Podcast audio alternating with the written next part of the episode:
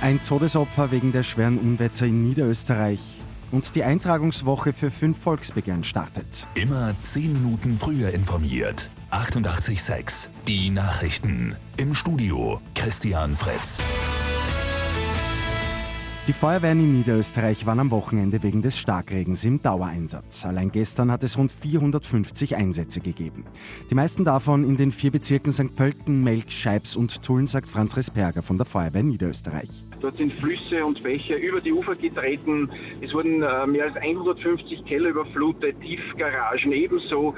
Es sind Dutzende Bäume umgestürzt und die Aufräumungsarbeiten werden vermutlich auch noch den ganzen Tag heute andauern. Auch ein Todesopfer dürften die Unwetter gefordert haben. In der Nähe von Walsee im Bezirk Amstetten haben Einsatzkräfte einen Mann aus der Donau geborgen. Er ist noch an der Unglücksstelle verstorben. Für fünf Volksbegehren beginnt heute die Eintragungswoche. Das wohl prominenteste ist das Klimavolksbegehren. Laut Initiatoren hat es bereits im März über 100.000 Unterstützungserklärungen gegeben. Bei dieser Zahl an Unterschriften muss das Volksbegehren verbindlich im Parlament behandelt werden.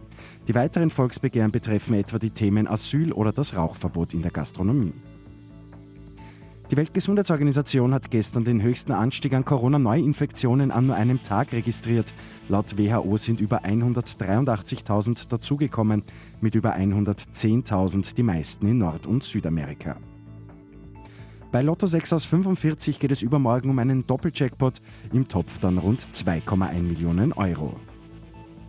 Und für die Mitarbeiter in niederösterreichischen Landeskliniken gibt es jetzt einen Corona-Bonus. Die gute Nachricht zum Schluss. Für alle Beschäftigten entweder einen Urlaubstag oder 275 Euro. Für diejenigen, die direkt wegen Corona im Einsatz waren, zwei Urlaubstage oder das doppelte Geld. Mit 886 immer 10 Minuten früher informiert. Weitere Infos jetzt auf Radio 886 AT.